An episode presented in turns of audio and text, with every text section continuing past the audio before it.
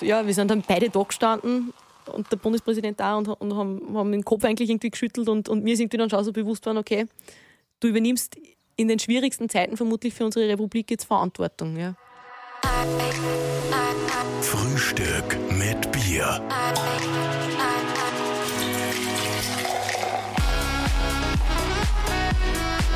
Ja, herzlich willkommen zu einer neuen Ausgabe von Frühstück mit Bier.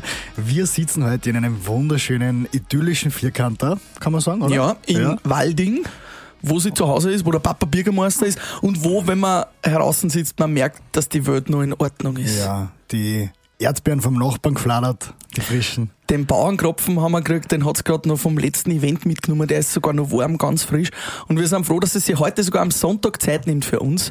Staatssekretärin Claudia Blackholm. Hallo Claudia. Grüß euch, hallo. Grüß dich, Claudia. Wo warst du denn vorher? Wo? Hast du den Bauernkropfen mitgenommen? Ich war jetzt gerade bei der Biomasse Heizwerksegnung in Walding.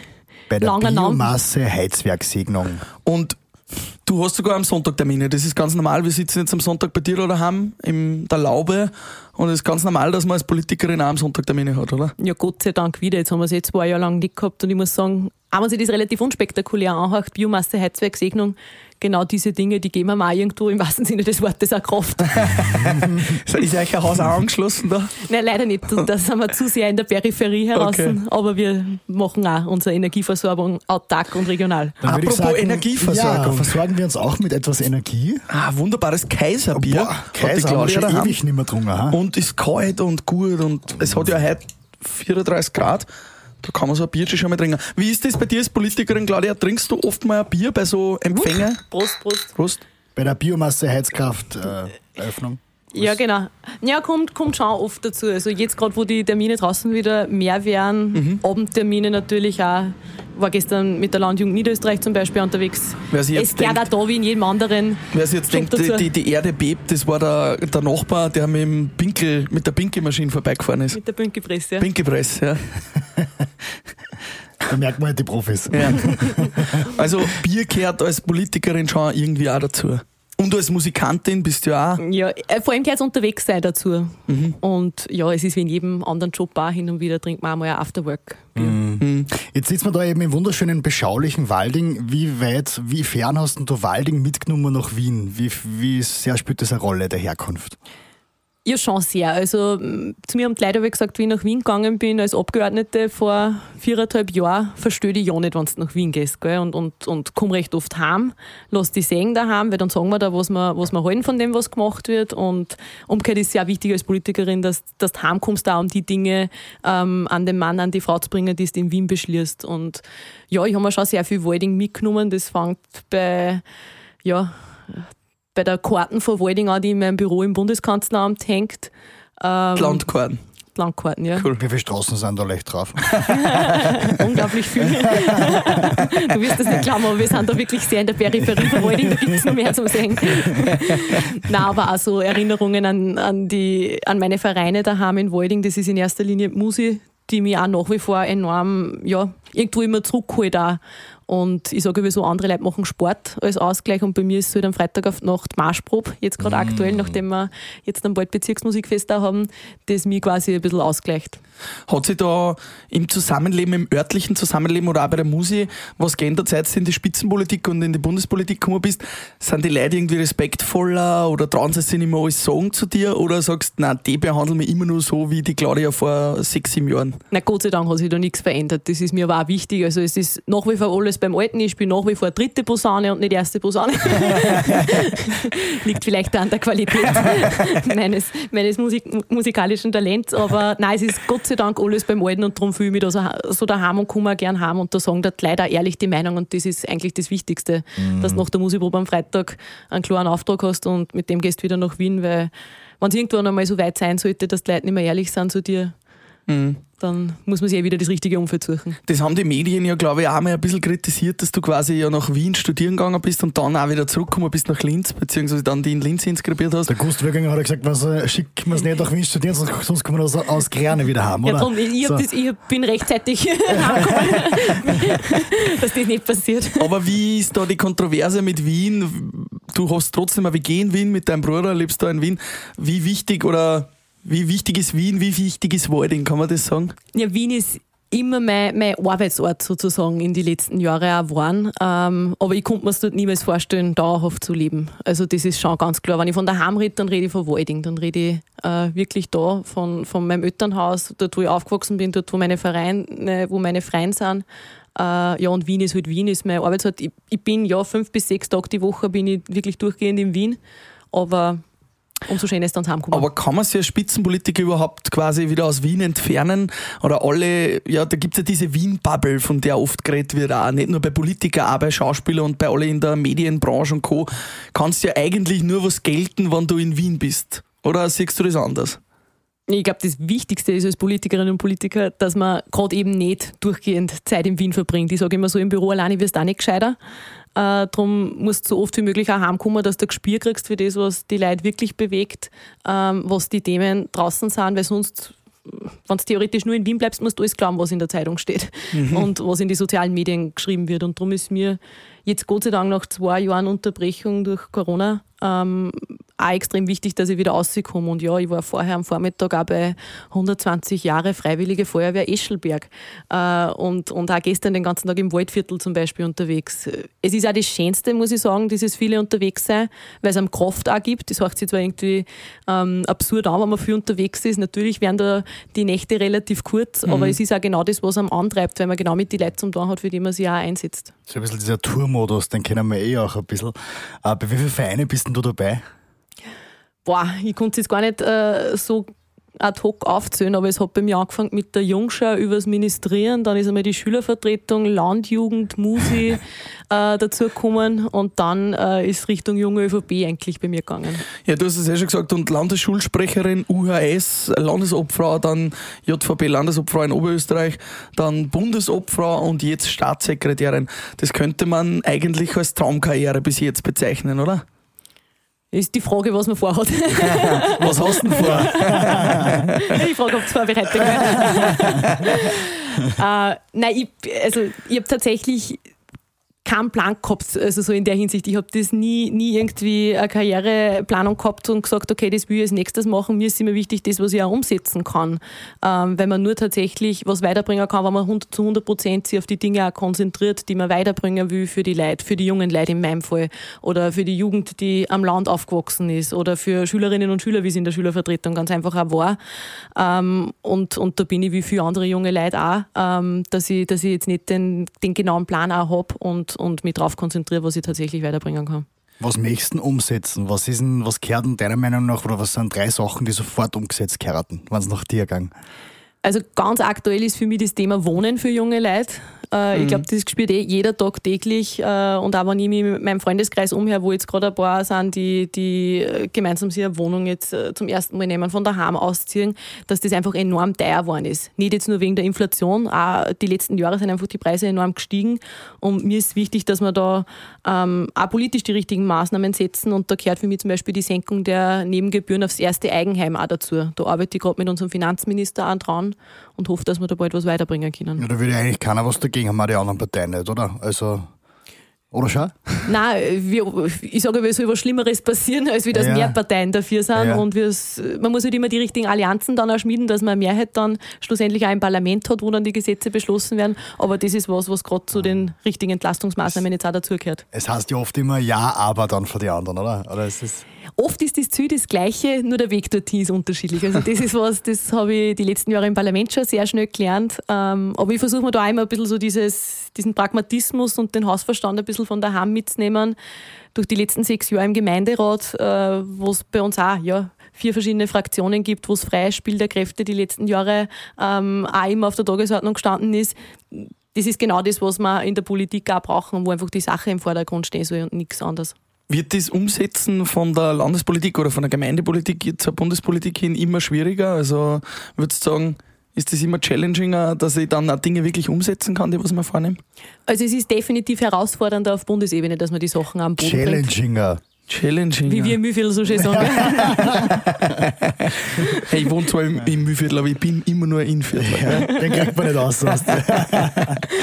Nein, es, es, wird schwieriger. ist, es, ist, es ist sicher schwieriger, gerade im Vergleich zu, zum Gemeinderat. Also für mich war es immer die letzten sechs Jahre, wo ich wirklich aktive Gemeinderätin war, immer so, dass ich am Donnerstag Gemeinderatssitzung gehabt habe, am Freitag dann in der Musiprobe hast du spätestens die ersten Rückmeldungen gekriegt oder am Sportplatz oder egal wo, wo du unterwegs warst. Ähm, und da hast du halt viel, viel so, so Sachthemen, da geht es um Straßenbeleuchtung, da geht es um Kinderbetreuung, da geht es um das richtige Sommerferienangebot, da geht es um, um Freizeitaktivitäten, da geht es um Vereinswesen, äh, wie es halt bei uns im Land auch ist. Und da kannst du die Dinge viel, viel schneller am Boden bringen. In Wien musst du halt immer ähm, dran arbeiten, dir Mehrheiten suchen, ganz einfach Allianzen. auch. Allianzen schmieden, das gehört natürlich auch dazu. Ähm, ja, und oft bringst du was weiter ähm, und die Dinge sind dann oft so selbstverständlich, dass dann eh wenig drüber geredet wird und wenig drüber berichtet wird. Das ist leider dann die Kehrseite. bei dem Bild, das viele von der Politik haben, äh, kann man sich ja gar nicht vorstellen, dass irgendjemand unter den unterschiedlichen Parteien gemeinsam Allianzen schließt und was bestimmt, weil so wie das Bild jetzt nach außen von der Politik ist, rauft ihr ja eigentlich mehr, als was miteinander redet. Ähm, Aber man muss ja trotzdem mit den anderen Parteien dann irgendwie kooperieren. Wie hast du da das Verhältnis gefunden auch zu den anderen Parteien? Also gerade als Abgeordnete habe ich das natürlich hautnah immer mitgekriegt, wann, wann quasi zwischen den Clubs auch immer die Abstimmungen stattgefunden haben. Ich war jetzt vier Jahre lang Jugendsprecherin äh, im Parlament und das war immer für mich der beste Beweis dafür, dass irgendwie Sachpolitik auch funktioniert. Weil bei den Jugendsprecher, das war ein bisschen, sage ich mal, ja, zielbewusster, äh, die ganze Ausrichtung. Und da haben wir oft fünf Parteienanträge zusammengebracht. Man ist eh selbstverständlich, dass die Regierungsfraktionen an einem Strang ziehen und genau das, was im Regierungsprogramm drinnen steht, haben auch umsetzen wollen. Aber dass wir auch mit den Oppositionsparteien gemeinsam Anträge durchgebracht haben, gerade punkto Jugendpolitik, darum finde ich es ja auch irgendwo schön, dass die Jugend da als gutes Beispiel vorangeht, ähm, ist uns schon einiges gelungen. Ich denke an die Erhöhung der Zuverdienstgrenze für berufstätige Studierende. Haucht sich wahnsinnig bürokratisch an, geht darum, dass äh, Studenten mehr dazu verdienen können, ohne dass sie Familienbeihilfe und, und Studierendenbeihilfe verlieren. Und das waren, ja, das waren Dinge, die habe ich damals ins Koalitionsprogramm, ins Regierungsprogramm einverhandelt. Äh, und die haben wir Gott sei Dank alle Parteien miteinander umgesetzt. Und das ist irgendwo schön, äh, wenn man auch von solchen Erfolgen immer wieder berichten kann. Knüpft man da mit speziellen Personen dann? Also, dass man sagt, okay, mit die verstehe ich mich ein bisschen besser, mit die haue ich mir ein bisschen auf den Backel. Gibt es da von jeder Partei, wenn du sagst, den, das ist der Erste, den ich anrufe? Gibt natürlich Leute, mit denen man besser kann. Und äh, gerade wir Jungen haben, wenn ich es nur von der Zeit im Parlament da erzählen kann, hat es oft so dieses Netzwerk der, der jungen Abgeordneten gegeben. Wir haben das dann einmal ein bisschen ausgeweitet auf unter 40, weil manche sonst ausgefallen waren. Aber das war fraktionsübergreifend immer eine sehr wertschätzende Zusammenarbeit und auch jetzt in der Regierung. Ähm, wir sind ein irrsinnig junges Team im Vergleich zu Vorgängerregierungen, ein sehr ausgewogenes Team ähm, was, was Männer, Frauen betrifft und jeder halt so sehr unterschiedliche Perspektive auch einbringt. Und nur dann kannst du die besten Dinge auch weiterbringen. Also so dieses Bild von Politik machen nur Männer über 50, das ist schon lang äh, vorbei, Gott sei Dank in Österreich. Und, und das macht es genauso schön, auch das Arbeiten, weil halt jeder seine eigene Perspektive einbringt, einen ganz einen unterschiedlichen Background auch hat.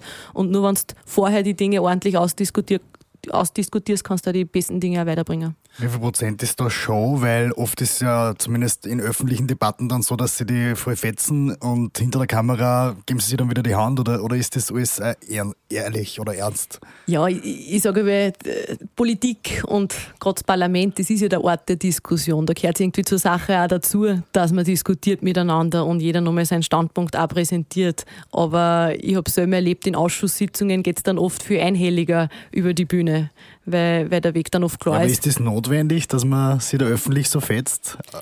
Also das, was nicht notwendig ist, sind dann, sind dann Untergriffigkeiten und persönliche Angriffe. Das halte ich für absolut äh, ja, entbehrlich. Und, und wichtiger ist mir, dass wir eben die Dinge auch weiterbringen können. Wir haben ordentliche To-Do-Listen. Wir haben ein riesiges Regierungsprogramm vor zweieinhalb Jahren ähm, miteinander gemacht. Wir sind jetzt genau bei der Halbzeit der Regierungsperiode.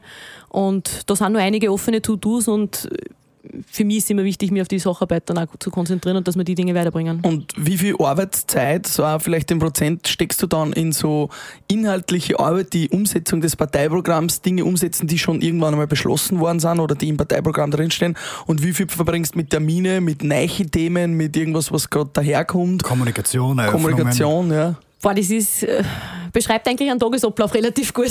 Okay. Also es, es beginnt äh, mit, mit Tagespolitik, wie bei vielen anderen Leuten auch, dass man sich informiert, was tut sich gerade heute, was ist, was ist in den letzten Stunden passiert, wenn man in der Früh munter wird, äh, mit, mit Telefonaten, Regierungsvorbesprechungen, dann der Ministerrat jede Woche, Parlamentssitzungen, Bundesrat, Nationalrat, Ausschüsse. Das ist so ein bisschen die bürokratische Arbeit, die in Wien ganz einfach auch dazugehört.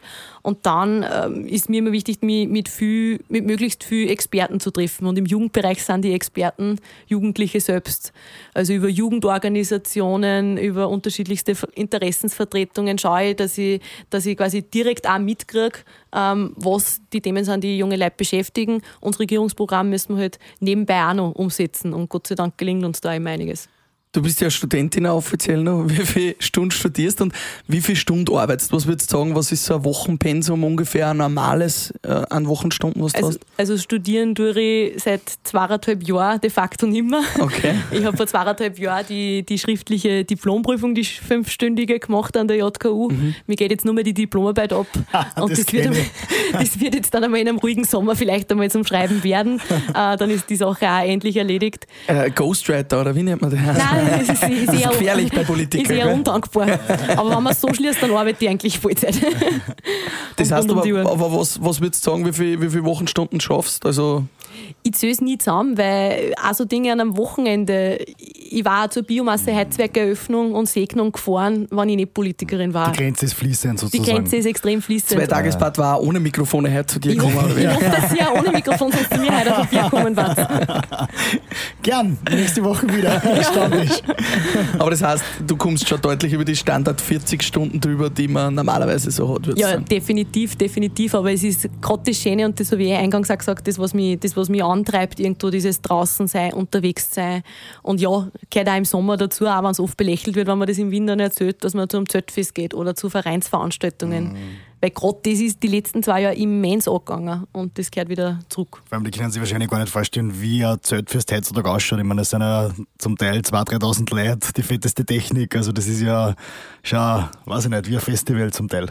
Ja. Ich kann mich da nur an Diskussionen erinnern, wie die Corona-Pandemie angefangen hat äh, im Frühling 2020 und mich dann auch ein paar Vereine kontaktiert haben. Sie hätten jetzt im April Vereinsjubiläum, drei Tage Zeltfest und äh, wie sie jetzt da sollen, ähm, ob die, wie, wie lange dieser Lockdown da jetzt dauert und ob sie schon alles abbestellen sollen. Und dann habe ich die auch äh, in die Ministerien nachgerufen und nachgefragt. Und da war dann ähm, von einem Wiener Beamten eher so die Rückmeldung, naja, können Sie das Zelt weglassen, weil dann war es Freiluft, dann können uns doppelt so viele Leute reinlassen. Sag ich, naja, das heißt, das heißt halt Zeltfest, die Veranstaltung. also der Name ist Programm. Das gehört halt dann schon dazu. Ein bisschen diesen Pragmatismus und ein bisschen den, den Blick für die Praxis, der schaut oft nicht. Claudia, du bist ja 27 jetzt, du bist ja doch sogar jünger wie wir äh, um einiges. Ähm, Sieht man auch, würde ich sagen. ja, Gott sei Dank. Ähm, wie ist das, Das gewesen? nur ist. Wie ist das gewesen, ähm, wie, du, wie du angelobt worden bist? Ich kann mir das irgendwie schwer vorstellen, was da gefühlsmäßig auch in dir losgegangen ist. Ähm, das Mädel vom Land da aus dem beschaulichen Walding und dann wird man plötzlich angelobt äh, zur Nationalratsabgeordneten und dann auch noch zur Staatssekretärin. Wie, beschreib einmal, wie war das gefühlsmäßig? Hat man da auch dann irgendwie das Gefühl, jetzt arbeitet man für die Leute, jetzt ändert sich da auch was in deinem Arbeiten, in deinem Denken, in deiner Gefühlswelt? Nee, es ist ja voll überraschend für mich auch dahergekommen im vergangenen Dezember. Ich bin nach der ZIP 2 äh, um halb elf angerufen worden von Karl Nehammer. Ähm, Von ihm selber. Von ihm selber. Er braucht eine Staatssekretärin im Bundeskanzleramt, die auch die Jugendagenten mitmacht und da passt die ideal und ob ich mir das vorstellen kann, ob ich das mache. Und dann habe ich die Aber das heißt, du hast vorher da noch nie eigentlich auch groß dran gedacht oder, oder das war auch nicht klar, dass du da im Rennen bist oder so, sondern. Nein, nachdem das ja komplett überraschend da dahergekommen ist, die Regierungsumbildung im Dezember, ist das nie zur, nie zur Debatte gestanden und ich habe mir auch nie Gedanken darüber gemacht. Und dann kommt halt das äh, mitten in der Nacht das Angebot. Dann fällt dem jetzt erst die Lade runter. Dann habe ich gesagt, Karl, wie lange habe ich Zeit? Naja, in einer Stunde sollte man schon Bescheid geben. Boah. Und dann, dann sitzt du in der Stunde da und, und redest mit dem engsten Umfeld, ob das, ob das schon so gescheit ist. Natürlich fragt man sich auch, naja, ist es, wie ist das in Zeiten wie diesen, wo Lockdown herrscht, ähm, wo ja auch irgendwo der, der Krieg in der, in der Ukraine schon ein bisschen gespürbar war, wo die Demonstrationen gerade am Höhepunkt waren, jeden Samstag, gerade in Wien am Heldenplatz, und man das hautnah auch mitgekriegt hat als Politikerin, als Politiker wie ist das in Zeiten wie diesen nur mit mehr Verantwortung auch zum Übernehmen? Und natürlich äh, pf, denkt man sich, naja, einfacher war es, wenn ich jetzt Nein sagen darf. Und dann habe ich ähm, am Samstag vor der Angelobung auch noch einen, einen Vier-Augen-Termin mit dem Bundespräsidenten gehabt, hinter der berühmt-berüchtigten Tapetentür. Was ist da drin? Das Büro vom Bundespräsidenten. das Büro vom Bundespräsidenten und es war im Dezember. Es war statt die Bauernkropfen, wie wir es heute am Tisch stehen haben, ist ein Keksteller ähm, da gestanden und wir haben halt dann wirklich eine Stunde quasi Bewerbungsgespräch gehabt. Weil nach diesem Gespräch hat er dann entschieden, ob er mich angelobt oder nicht. Ähm, Was hat er da für Fragen gestellt? Ja, wollte mich einfach kennenlernen und ein Gespür für mich auch kriegen. Und, und was für mich einfach so bezeichnend war, wir sind reingekommen, es war Samstag zu Mittag, dieser Termin, und es waren gerade die Demonstrationen massiv am Höhepunkt. Also es war rund um, die, rund um die Hofburg, rund um die Präsidentschaftskanzlei massiver Polizeischutz. Und dann sind wir beim Bundespräsidenten im Büro gestanden und haben beim Fenster ausgeschaut am Höllenplatz. Und dann stehen da Hunderte, Tausende von Menschen mit die Schüler, ähm, die gegen die Corona-Maßnahmen demonstrieren. Ähm, und, und ja, wir sind dann beide da gestanden und der Bundespräsident da und, und haben, haben den Kopf eigentlich irgendwie geschüttelt und, und mir ist irgendwie dann schon so bewusst worden, okay, du übernimmst in den schwierigsten Zeiten vermutlich für unsere Republik jetzt Verantwortung. Ja. Und genauso war es bei der Angelobung dann tatsächlich zwei Tage später auch. Also wir sind, es war ja ganz im, im, im kleinen Rahmen die Angelobung, also auch keine, kaum Gäste mit dabei gewesen, äh, unter Corona-Bedingungen das Ganze durchgeführt und wir sind da wie die Trauben quasi vom Bundeskanzleramt in die Präsidentschaftskanzlei gegangen und ja, rundherum Demonstrationen. Und das ist echt, ja, du, es wird einem schon ein bisschen anders, wenn man, wenn man das Ganze so gespürt und hautnah erlebt, aber ähm, umso wichtiger, glaube ich, dass man es auch macht. Wenn es einfach war, braucht es uns nicht. Wa- Was haben da deine Ängsten gesagt? äh, Wie ist das? Deine Eltern vor allem? Haben, war, war irgendwer dagegen? Oder? Naja, man, man weiß ja dann eh, wenn man fragen soll, wer einen bestärkt und wer nicht. In dieser Nacht. Also, Mama habe ich nicht angerufen. Echt, hast du es nicht angerufen? Das heißt, Aber- aber- Mama hat es erfahren, wie es schon fix war. Dass Ja, die ist halt beim Papa nebenbei gesessen. Okay. Die hätte eh schon geschlafen nach der ZIP 2, aber ja. Der Papa ist ja Bürgermeister, oder? Ähm, hat dir das auch angetrieben, dass du das gesehen hast, wie das ist für ihn, dass das recht eine coole Geschichte ist in der Politik? Nein, eigentlich ganz im Gegenteil. Also angefangen hat es bei mir vor ziemlich genau zehn Jahren, äh, mit 16, 17 Jahren, wie ich in der Schülervertretung eingestiegen bin. Und ich weiß noch genau, ich bin von der Schule heimgekommen und habe gesagt, hey, übrigens, habe mich jetzt zur Schulsprecherin aufstellen lassen, bin auch gewählt worden. Und dann war es eher so die Rückmeldung, naja, willst du das wirklich antun? Weißt du, wie, wie hart schon Kommunalpolitik alleine ist? Und sage ich, geh, tatsächlich nicht ab, ich bin ja nur Schulsprecherin und äh, Schulfest organisieren und ein bisschen die, die Schülerschaft vor der Lehrerschaft vertreten und Schulgemeinschaftsausschusssitzungen, Schülerparlamente und diese Sachen, da lerne ich ja eh extrem viel und so habe ich dann irgendwie meine Leute dann auf der Seite gehabt. Ähm, aber ja, Die wollten die eher Die warnen davor. die Begeisterung hat sich in Grenzen gehalten, vor allem dann zu dem Zeitpunkt, wo ich dann im Matura ja extrem viele Fehlstunden gesammelt habe als Landesschulsprecherin und dann einmal auch eine Frühwarnung ähm, im Haus gestanden ist. Aber ich habe immer dann besänftigt und habe gesagt, alles, was ich jetzt durch, durch Schülervertretung oder auch durch, durch Engagement in Vereine lerne, dafür gibt es kein Schulfach. Das kannst du alles nur äh, Learning by Doing machen. der Papa hat es verstanden, Mama nicht so, oder? Ja, sie unterstützen mich bei allem massiv, aber mm, ja, irgendwo war trotzdem damals als Schulsprecherin und das ist eigentlich das bezeichnendste Erlebnis gewesen. Naja, du das wirklich antun? Wird dann bei euch am Sonntag, wenn nicht gerade zwei Tagesbad da ist, auch am Küchentisch einmal über Politik diskutiert oder sagst du, hey, warte mal, wenn ich heimkomme, dann will ich mir einfach nichts mehr davon hören? Eigentlich schon, ja. Aber viel über Kommunalpolitik, ganz einfach auch. Was sie bei uns in der Gemeinde tut, was sie rundherum tut. Ähm, aber es sind dann Gott sei Dank meine Geschwister, meine Nichten und Neffen dann diejenigen, die dann auch sagen, so, jetzt ist einmal genug. Jetzt lassen wir den Sonntag Sonntag sein. Und hast du da öfter konträre Ansichten zum Papa auch? Also wo, wo man merkt den Generationenunterschied sozusagen? Ich glaube, bei der Flüchtlingsfrage habt ihr ja damals unterschiedlich entschieden auch in Walding, oder? Du hast dagegen und er dafür gestimmt, dass Flüchtlinge aus Moria aufgenommen werden. Ja, da ist so eine Resolution einmal gegangen. Ähm, wir haben, ja, wir diskutieren doch auch äh, sehr, sehr viel und äh, fangen da kommunalpolitisch irgendwo an, aber ich, ich nehme auch immer aus den Gesprächen viel mit und oft leistet man auch daheim Überzeugungsarbeit für das, was man macht.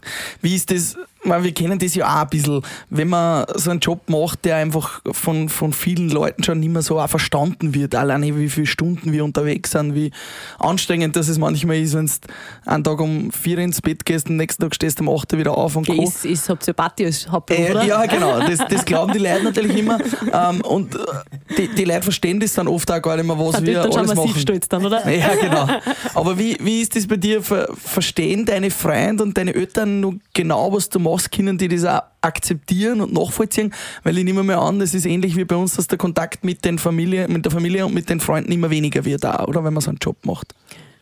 Schon, aber die qualitätsvolle Zeit, die wird natürlich mehr. Also ich schaue, dass ich trotzdem nach wie vor meine Mädelsabende mache oder wie gesagt, auch Musikproben gehören für mich da ganz, ganz wichtig auch dazu. Oder dass ich mit meinen Leuten von daheim einmal wirklich ganz normal fortgehe und mhm. nicht, und nicht äh, als Staatssekretärin zu irgendeinem offiziellen Teil oder zu irgendeiner Segnung sozusagen auch eingeladen wäre.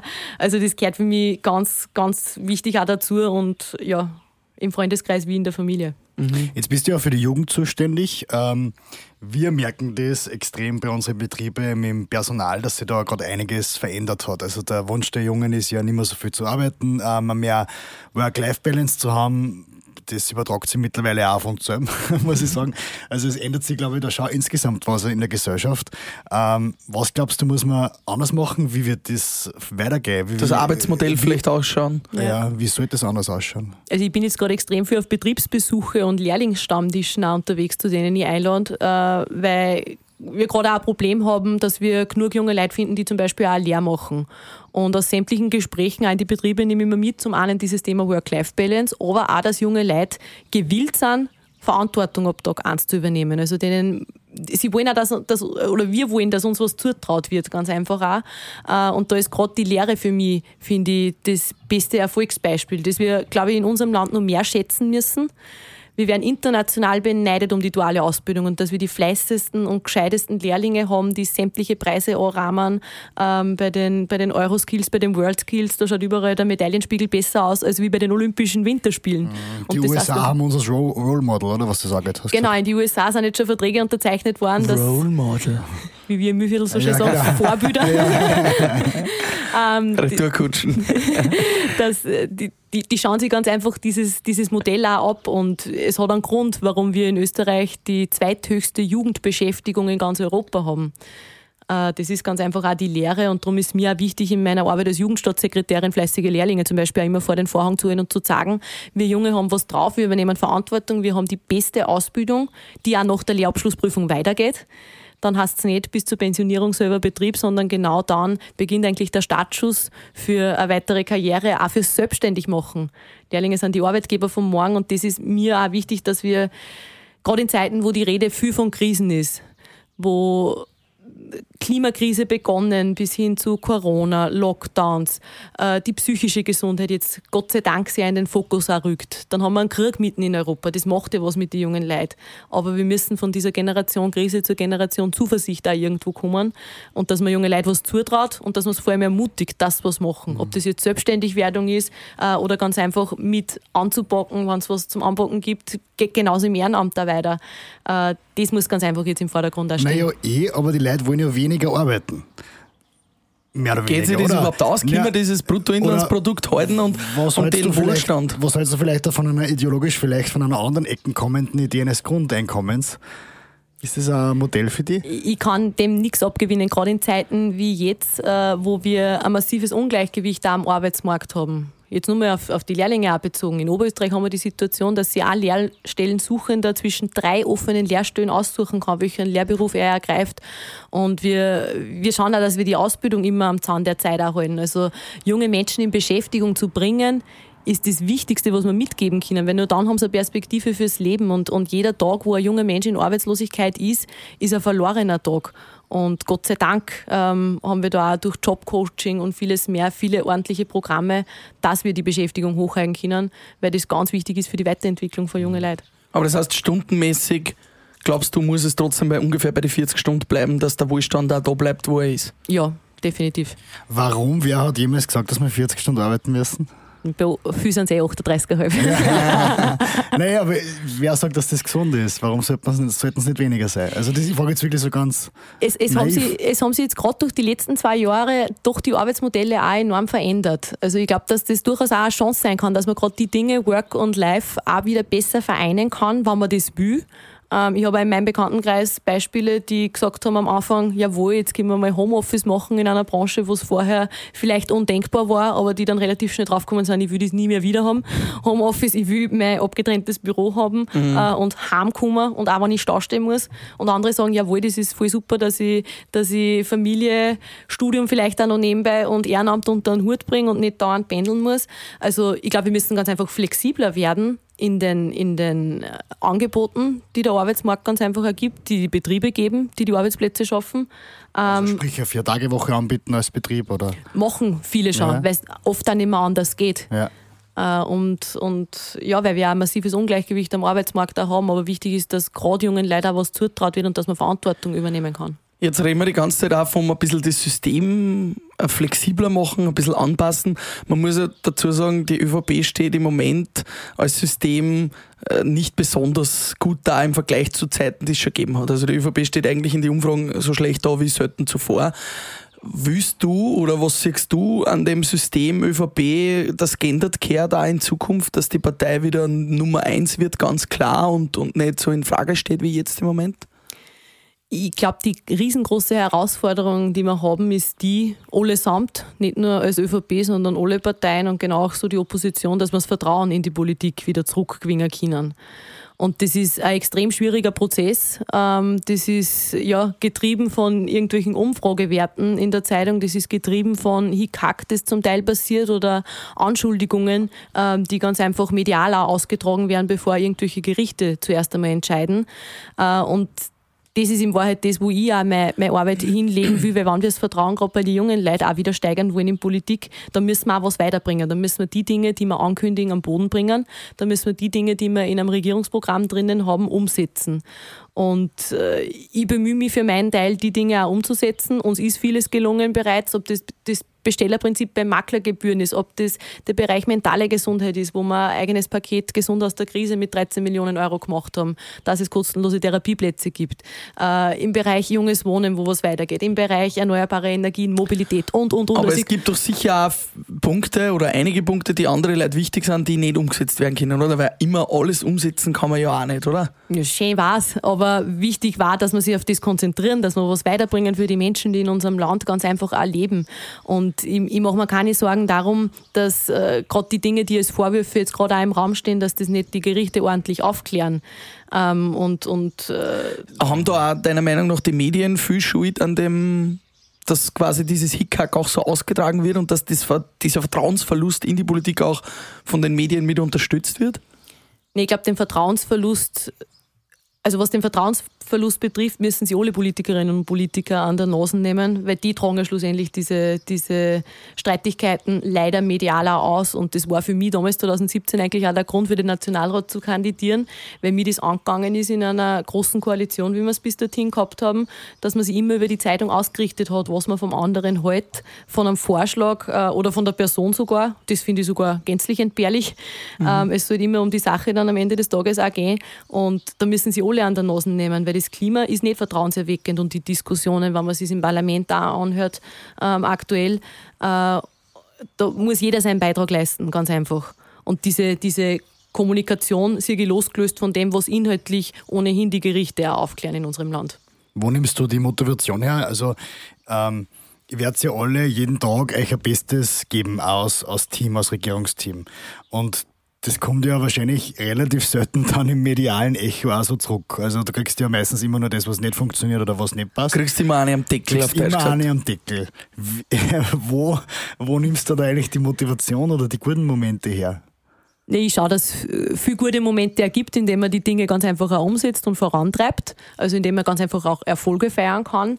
Ähm, ich lese kein Twitter, ich glaube, das tragt da immens dazu bei, dass, man, dass, es, einem, dass es einem besser geht. Also zwar selbst äh, ähm, Schutz. Schutz, ja. Ja, und, und was mir viel wichtiger ist als irgendwelche Tweets, die abgesetzt werden, sind die Dinge, die die Leute sagen daheim oder wenn man draußen unterwegs ist. Ähm, die Rückmeldungen, die man dort kriegt, die sind so viel mehr wert, wenn man im direkten Gespräch ist äh, und da eine Rückmeldung kriegt. Und die kann natürlich auch kritisch sein, gehört ja dazu, aber genau dafür bin ich ja auch da, dass ich, dass ich genau das auch mitnehme nach Wien. Und darum ist mir so wichtig, dass ich nicht nur im Büro bin, im Bundeskanzleramt, sondern auch in die Bundesländer draußen.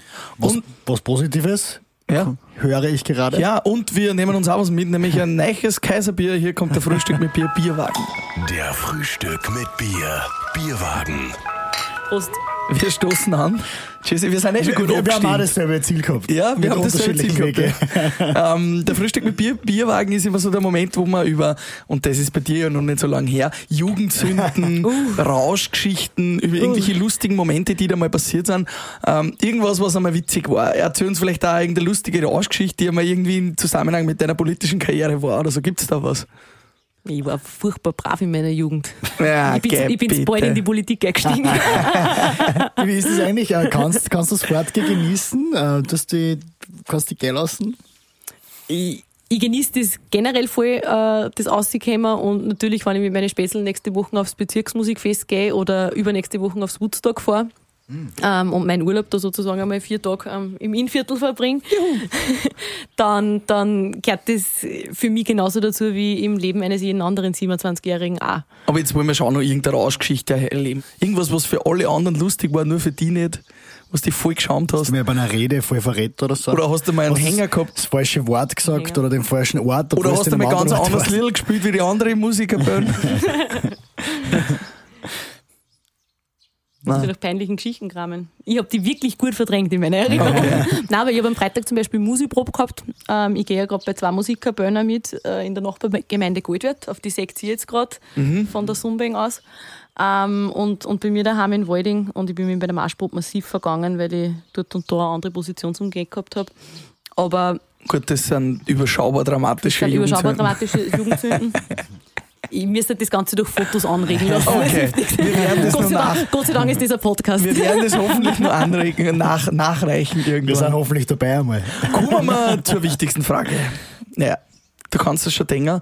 Ähm, wenn man Claudia Blackholm auf Google eingibt, kommt im Profil, in der Kronenzeitung und in auch vielen anderen Medien immer wieder die weibliche Frau Sebastian Kurz. Das hörst wahrscheinlich eh oft. Äh, dein Blick sagt, okay, Nein, es nervt. die Ersten, die, Es nervt die Thema auch schon. Aber natürlich sind Parallelen zu erkennen und also mir taugert's, wenn du einmal Bundeskanzlerin wirst. Wie schaut da, gibt's da schon einen Plan, weil du zuerst gesagt hast, du hast noch nicht so viel Plan, aber ist das ein Ziel, wo du sagst, auf das arbeite ich hin oder das kann ich mir sehr gut vorstellen?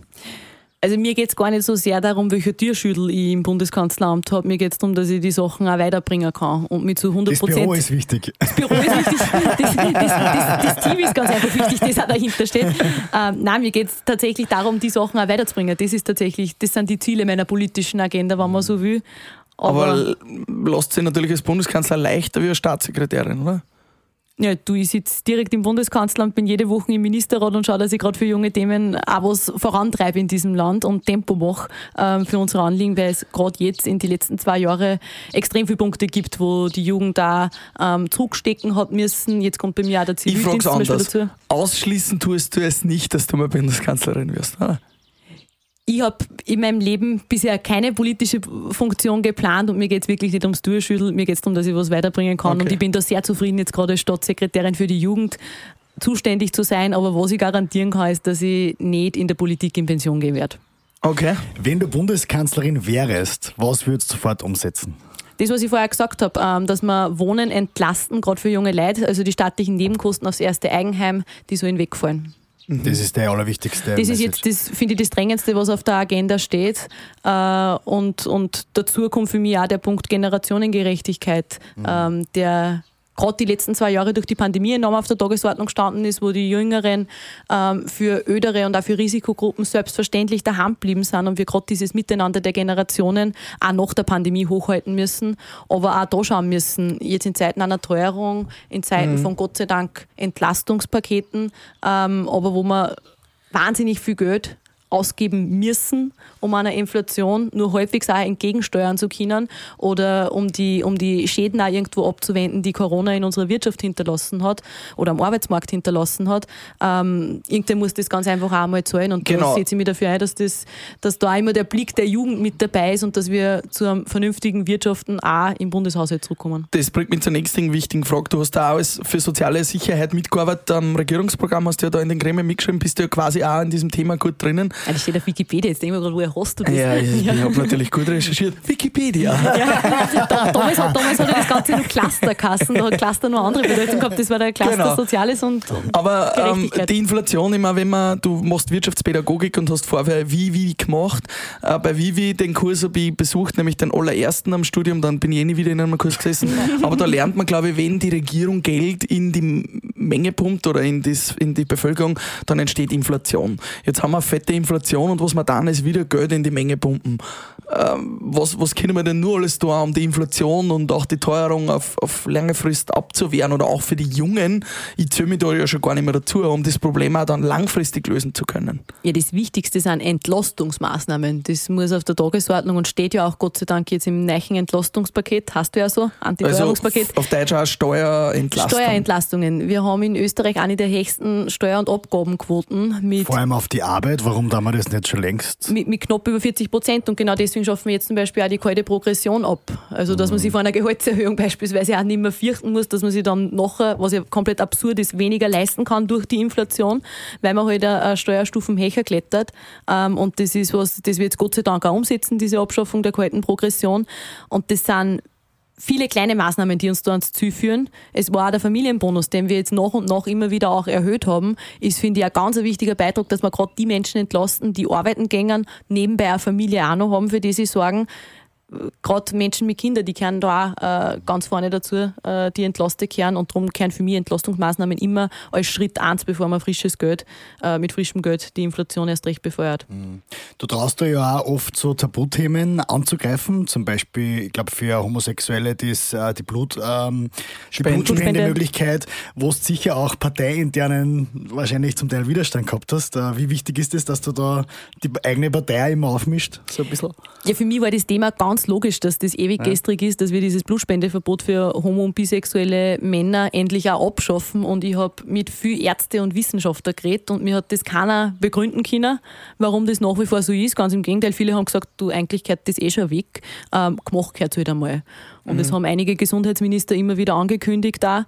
Ähm, und ja, ich habe das dann mal den Stein ins Rollen gebracht, weil ich mit meinem Team Blutspenden gegangen bin und bei uns tatsächlich dann auch drei Leute nicht spenden haben dürfen ähm, weil es de facto ein gänzlicher Ausschluss von homosexuellen Männern ist. Du darfst die letzten zwölf Monate, hast bisher ähm, keinen Sex mit einem anderen Mann haben können und das schließt de facto alles aus. Und mir haben dann extrem viel Leute auf Instagram geschrieben, die gesagt haben, hey, ich, ich lebe seit Jahren in einer homosexuellen Beziehung. Mein Spätzl ist heterosexuell, der darf problemlos Blut spenden, egal wie oft er wechselt.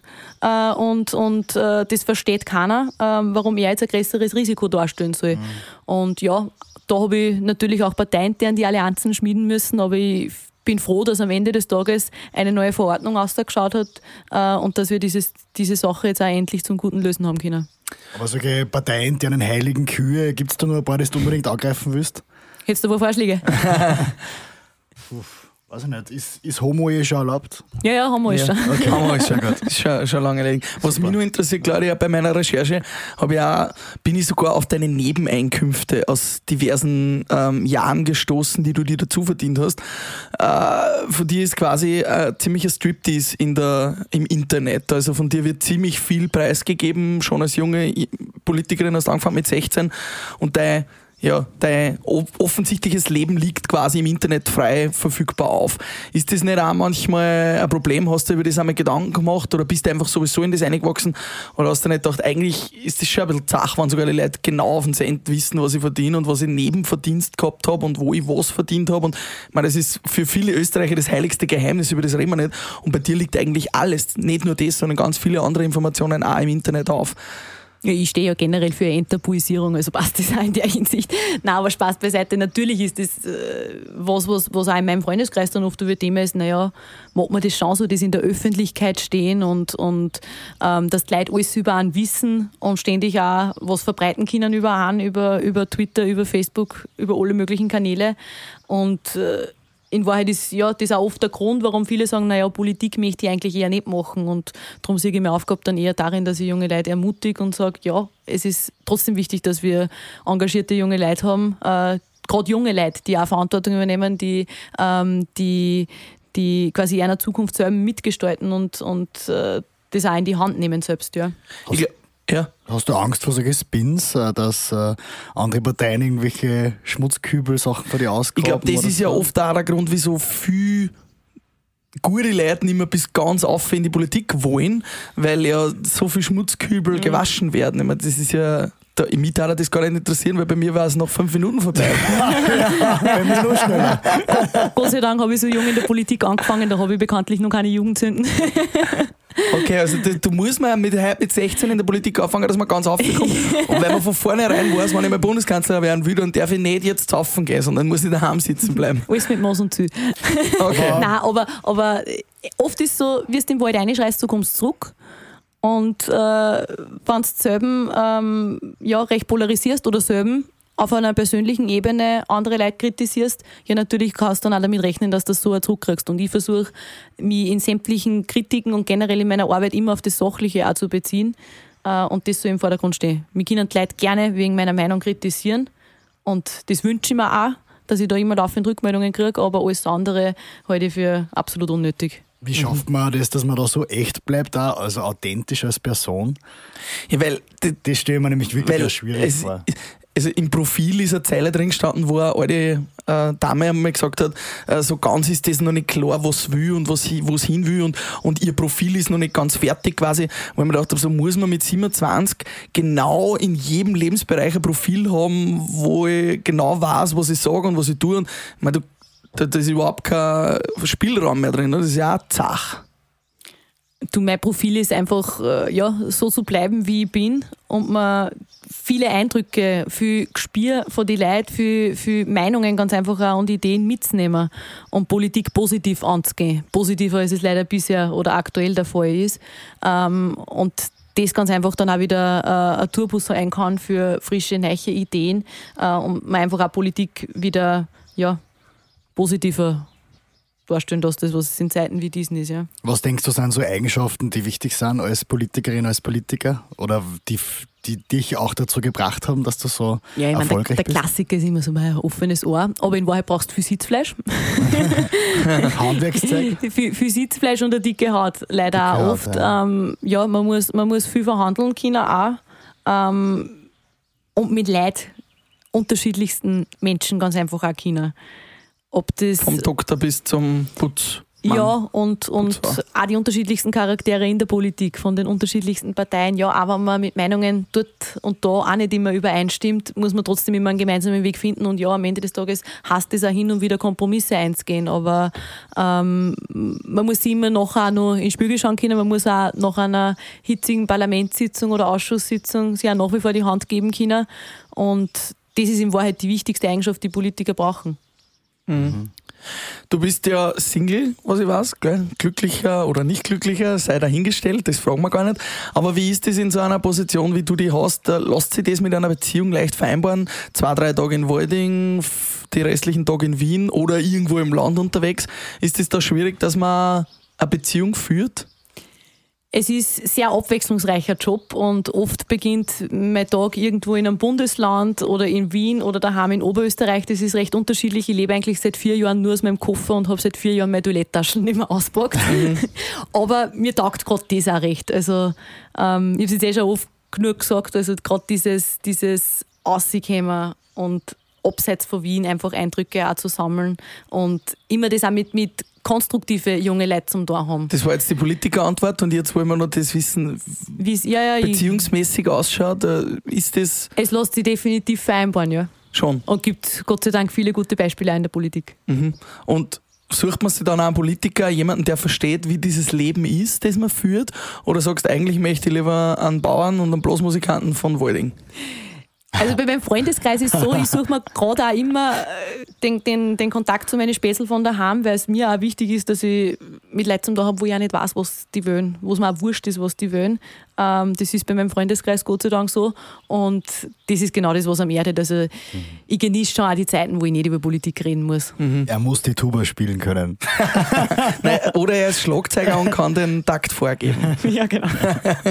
Wie glaubst du, ähm, ist nicht so, dass das Politik immer mehr personenabhängig ist? Also dass es weniger schon fast um Inhalte als um die Person, die Oder vorne um die steht, Partei, ja. um den Spitzenkandidaten geht?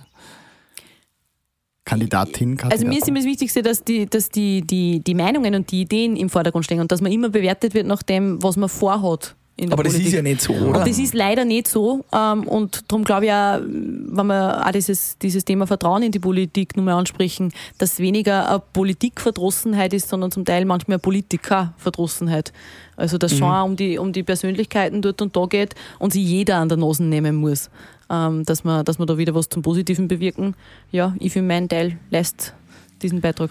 Was uns noch interessiert, ich habe dir vorhin auf WhatsApp geschrieben, ähm, das ist ja in der ÖVP auch nicht ganz so ungefährlich, dass man... Was hast du denn geschrieben? Nein, ich habe natürlich nur seriös Ja, geschrieben. geschrieben hat er nur, dass es sich verspäten. Ja, da, dass, dass man sich mein, Karl, mein Kollege Karl verspätet. Mein Karl. Ich habe ich hab keine Dickpics geschickt und ich habe keine, keine Orgen Aber ich habe dir meine Adresse dann nur geschickt, also ich hoffe, dass unser Chat nie veröffentlicht wird. Ja, stimmt, dann ist der Adresse drin. sonst ja. stehen bei der nächsten Garagenparty wegen mehr Leute.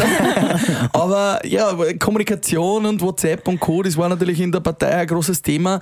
Wie handhabst du das? Ähm, man muss ja, und das verstehe ich ja und das verstehe ich in jeder Partei auch, manchmal Sachen kommunizieren, die nicht einfach jeden was angehen. Kann man das heute noch irgendwie machen, ohne dass man Angst haben muss, dass das vielleicht in fünf Jahren irgendwo in einem Chat auftaucht? Weil man muss ja dazu sagen, die Chats, die veröffentlicht worden sind, da wieder kritisiert, was vor drei, vier, fünf Jahren war. Also du musst dir jetzt schon fünf Jahre vier denken, wenn du eine Nachricht schreibst. Also ich bin da wie viele andere junge Leute auch, nämlich dass ich lieber schreibe, als was ich telefoniere. Das kriegt man auch immer mehr mit. Ja, und du hast mir auf WhatsApp geschrieben, also schreibe ich dir auf WhatsApp zurück. Ich hätte da auf Signal zurückschreiben können, aber ich glaube, das war eher verwirrend gewesen.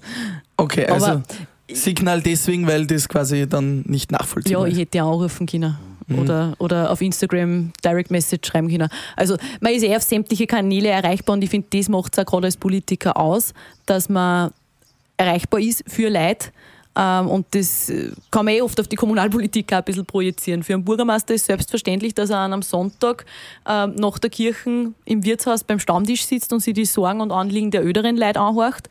Und heutzutage ist mindestens genauso wichtig, gerade für einen jungen Politiker, dass man auch da erreichbar ist für junge Leute. Und das wird einfacher gemacht wie nie zuvor Instagram, Facebook und Co. durch Machst soziale? Medien. Machst du? Mache ich zum Teil selber, zum großen Teil. Ähm, Machst viel Videos, gell? und Social Media ist überhaupt ein großer Teil jetzt. Äh, ich ich habe es gemerkt, jetzt seit du Staatssekretärin geworden bist, ich bin ja vorher auch schon gefolgt, aber seit Staatssekretärin. Du bist der. Ja, ich bin der, ja.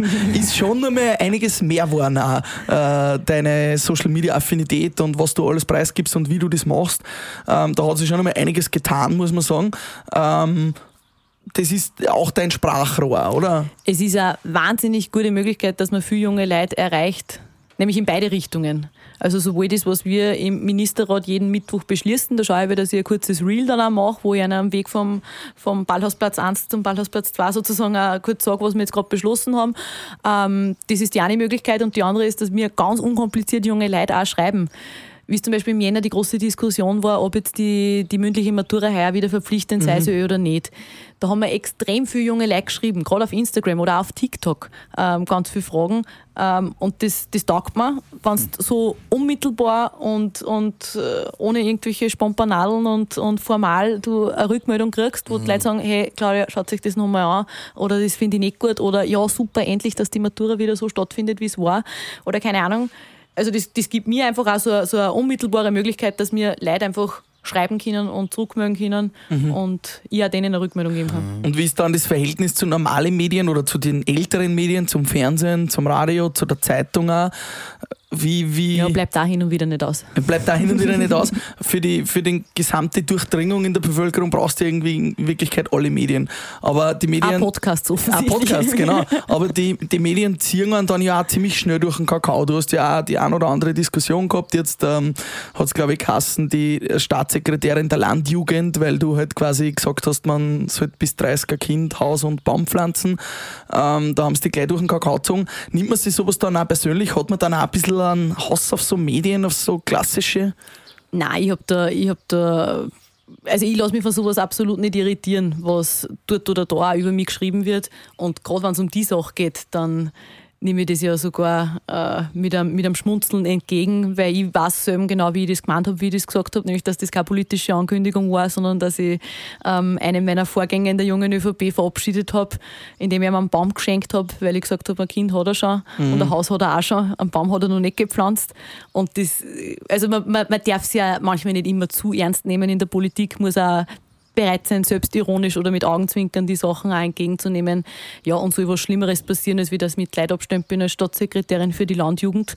Äh, weil auch gerade die Perspektive von jungen Leuten, die am Land aufwachsen, extrem wichtig ist. Es hat nicht jeder U-Bahn direkt vor der Haustür, gerade in Mobilitätsfragen oder auch in Beschäftigungsfragen. Mhm. Habe ich am Land genau dieselben Möglichkeiten und Chancen wie, wie ein junger Mensch, der in der Stadt aufwächst. Ähm, und, und genau die Fragen werden ja auch in der Politik beantwortet. Mhm. Darum nehme ich das sogar dankend an, diesen Vergleich. Zum Ende hinkommend, wie siehst du die Zukunft? Wie siehst du unsere Welt in 20 Jahren? Die Arbeitswelt, da haben wir vorher schon ein bisschen drüber geredet. Glaubst du, dass man dass äh, vieles von Automatismen, Robotern übernommen wird, äh, wir weniger arbeiten müssen? Oder sollen wir das gar nicht? Ich hoffe, dass wir, oder dass ich auch meinen Beitrag leisten habe können, dass wir in einer besseren Welt in 20 Jahren sind und dass wir vor allem die Chancen, die uns die Digitalisierung auch gibt oder die uns gezwungenermaßen, Gott sei Dank, auch irgendwo der Klimawandel gibt, dass wir die ganz einfach auch ergreifen und da schleunigst auf Innovationen auch setzen, junge Leute ermutigen, innovativ zu werden, ihre Ideen umzusetzen, weil ich immer wieder auch begeistert bin, wenn ich in Betriebe rauskomme oder zu Matura-Projektpräsentationen, wie es vor ein paar Wochen der Fall war. Wenn man sieht, was 18-, 19-Jährige schon während der Schulzeit zusammenbringen, wo ich mir denke, so, okay, jetzt müssen die leider nur zum Bundesheer, zum Zivildienst oder mhm. studieren oder sonst was. Hoffentlich bringen sie das nachher am Boden, weil wir brauchen mehr von diesen klassen Ideen von jungen Leuten.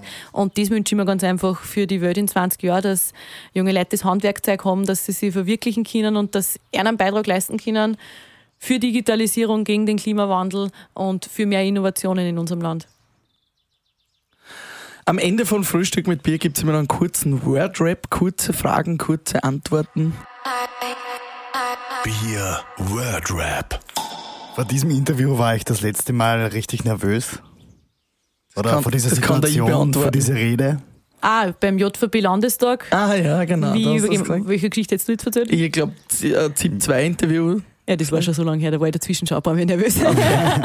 Aber wie, wie war das für dich kurz davor? Also? Ich habe nach sechs Jahren die junge ÖVP Oberösterreich übergeben, letzte Woche. Und das ist trotzdem eine Organisation, die mir einfach in diesen Jahren enorm ans Herz gewachsen ist, besonders die Leute.